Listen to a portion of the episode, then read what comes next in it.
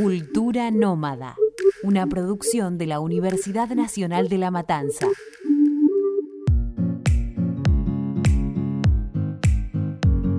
Somos cultura nómada. Estamos acá, pero también allá. No podemos quedarnos quietos ni un segundo. Ni un segundo. Un viaje virtual, explorando lugares recónditos, quizás alejados del turismo usual. Alrededor del mundo podemos encontrar numerosas tradiciones que consideramos curiosas. ¿Estás listo? ¿Estás listo? La falta de plata y tiempo no son excusas. Solo necesitas un celular y una conexión a internet. Una vuelta al mundo, pero no en 80 días, en 15 episodios.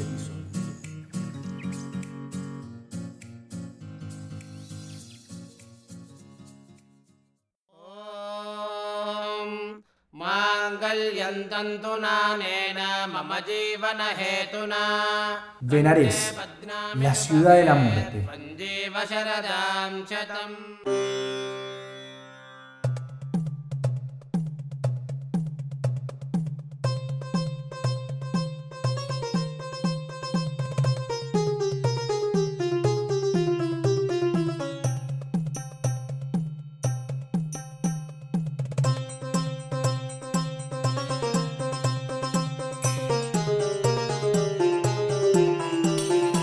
Visitar esta ciudad sagrada es uno de los momentos más especiales de un viaje a la India.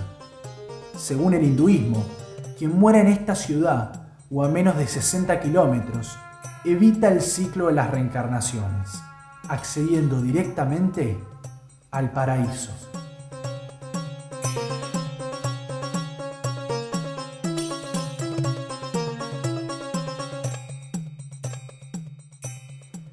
Bueno, Vayamos a lo importante. ¿Es verdad que existen personas en Benarés que comen carne humana de cuerpos muertos? Sí, son la comunidad Aori, que en sánscrito, la lengua clásica de la India, significa no aterrador, o sea que no da miedo, pero los relatos de los rituales de los Aori generan mucha curiosidad y temor.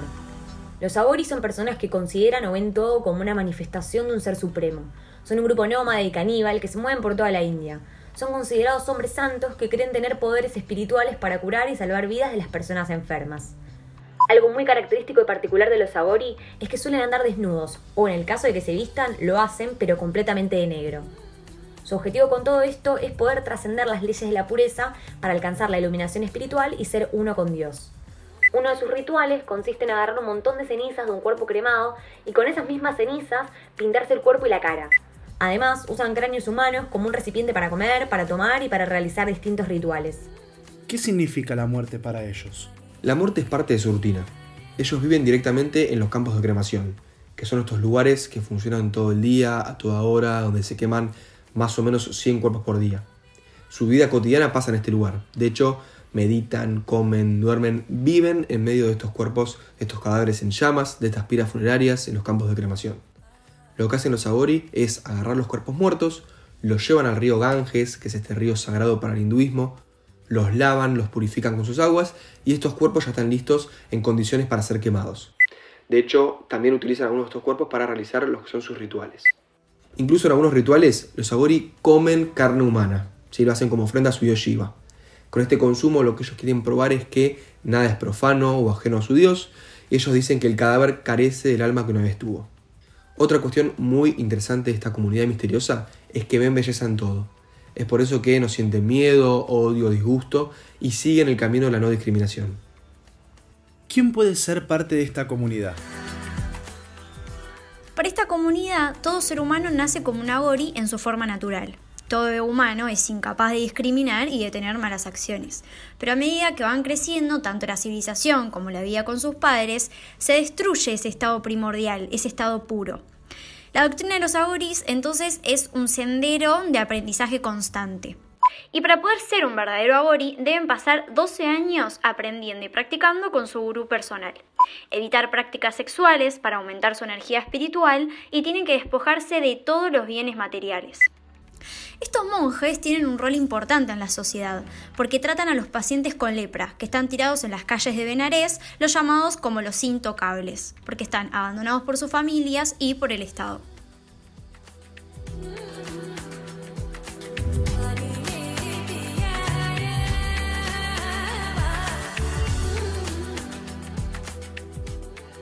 ¿Y del hinduismo qué me podés contar? El hinduismo es un modo de comportarse, es una actitud ante la vida y el mundo. Es la religión ampliamente practicada en el sudeste asiático y cuenta con más de mil millones de seguidores en todo el mundo. Es también la religión mayoritaria en la India, donde casi el 80% de sus habitantes se considera hindú. Además se cree que tiene más de 5.000 años y esto la convierte en la religión viva más antigua que existe. En cuanto a creencias, bueno, tiene múltiples, que vamos a ir contando a lo largo de todo este episodio. Pero si hay algo que define el hinduismo es que carece de una doctrina única. Básicamente, hindú es aquel que reconoce cuál es su deber en la vida, acepta la responsabilidad de sus acciones y las consecuencias que, bueno, devienen en las reencarnaciones futuras.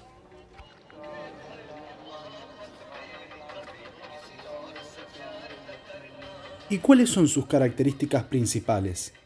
Es una religión originaria de la India, llena de expresiones culturales. Creen profundamente en la reencarnación. Creen en el karma, es decir, que toda acción en la vida tiene un efecto. Creen en el dharma, la responsabilidad y las obligaciones que se adquieren en la vida. Las principales divinidades son Brahma, el supremo creador, Vishnu, que simboliza el orden, la paz y el amor universal, y Shiva, conocido como el destructor, que representa la otra cara del mundo.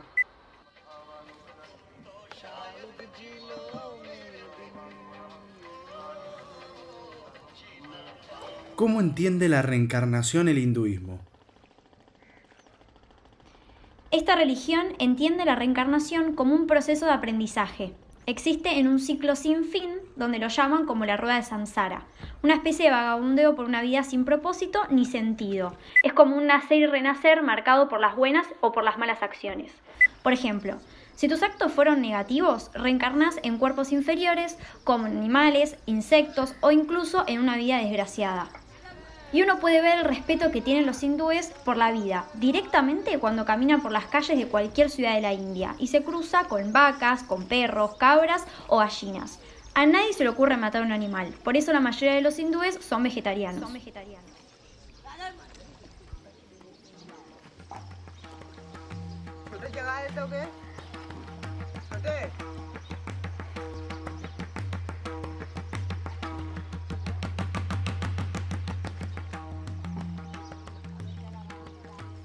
Solo los que alcanzan el nirvana, que es la liberación o unión con este estado de conciencia más alto, logran limpiar su karma y llegan al objetivo final que es poder liberarse por fin de la rueda de samsara, que es esta rueda de las reencarnaciones.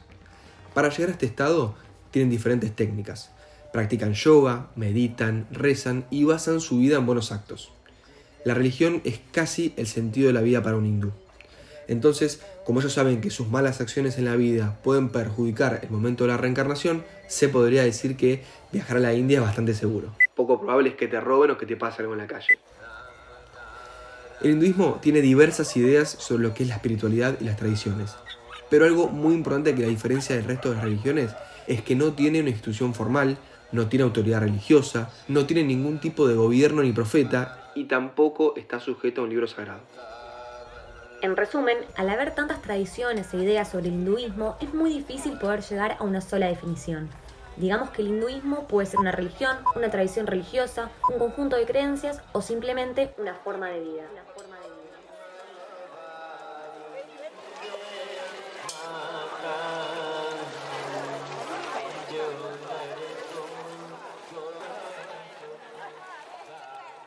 ¿Cómo impactan estos rituales en la vida de los habitantes?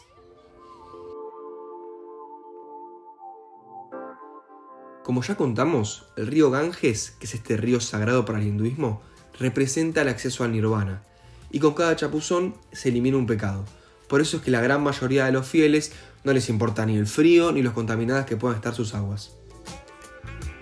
Pero en este río hay más de un millón de bacterias por cada 100 mililitros de agua. Y según la Organización Mundial de la Salud, para que un baño sea seguro, no debe haber más de 500 bacterias. Y en el caso de que el agua se quiera tomar, el número debería ser cero.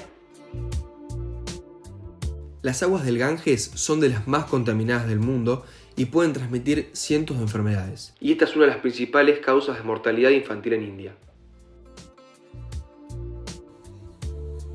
En este caso, purificar el alma conlleva el riesgo de contaminar el cuerpo.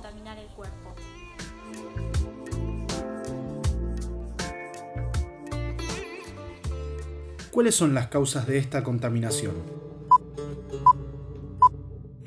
Los residuos domésticos provocados por las ciudades densamente pobladas que lo rodean, los desechos industriales de las miles de fábricas que están ubicadas cerca del río, las cenizas y los cuerpos de los muertos. Se calcula que anualmente en Menarés se creman unos 32.000 cuerpos de hindúes y sus cenizas son vertidas al agua.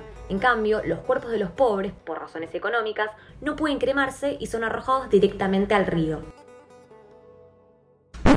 Por si todo esto no fuera suficiente, los peregrinos arrojan más o menos 50 toneladas de flores por día al agua y sin saberlo empeoran la calidad del río. Además, como ya comentamos, para los hindúes es realmente un privilegio poder morir en Benarés. Por eso es que muchos llegan para pasar sus últimos días. Llegan muy viejos o muy enfermos a esta ciudad y directamente mueren en las calles.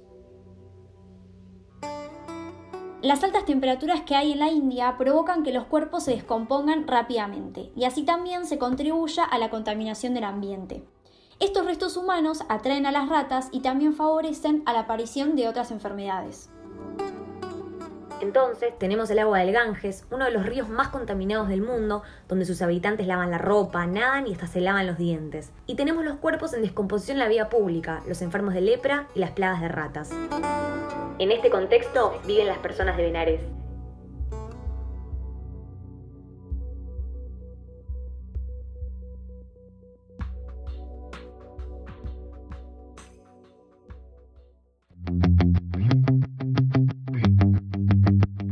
A la hora de emprender este viaje, supongo que debo seguir una serie de indicaciones, o como bien decimos, tips viajeros.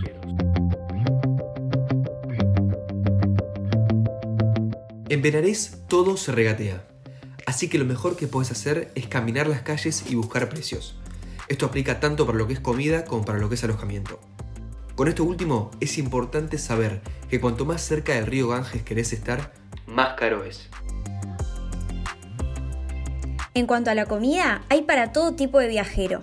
Tenés puestos de comida en las calles, bien baratos, restaurantes más selectos, hay muchas opciones vegetarianas a precios accesibles y para los que son complicados con la comida hay opciones occidentales. Blue Lassi es uno de los locales con más fama de la ciudad y donde se sirven los mejores lassis de India, una bebida típica hecha a base de yogur. La mejor forma de recorrer esta ciudad es caminando de un lugar a otro por las calles, por los Ghats, que son las gradas que descienden al río Ganges, y por supuesto por donde las vacas lo permitan. Otra muy buena opción es subirse a los rickshaw, que son una especie de bicitaxi. Un rickshaw compartido es más económico que usarlo de manera individual. No es muy fácil de todas formas subirse con mochilas o con valijas, pero es una muy buena alternativa para moverse por la ciudad. No se dejen engañar por los falsos agori está lleno de lugareños que solamente se visten como estos monjes para entretener a los turistas y sacarles plata. No son ni hombres santos, ni comen carne humana, ni nada por el estilo. Por último, recomendamos el paseo en barco por el río Ganges, la mejor forma de tener una visión más general de esta ciudad y poder observar las escalinatas y los templos. Uno de los mejores momentos para hacerlo es en el amanecer.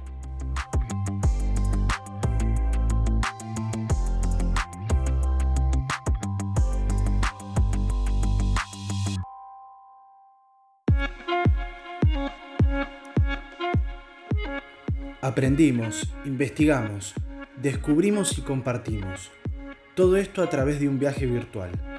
Ahora ya conoces un poco de Benares, pero hay mucho más por recorrer. No te pierdas el próximo episodio. Visitaremos un nuevo destino.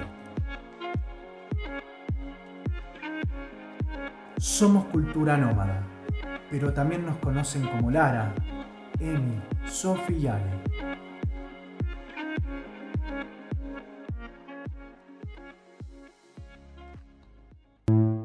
Escuchaste un podcast del Taller de Producción y Administración en Medios de la Universidad Nacional de La Matanza.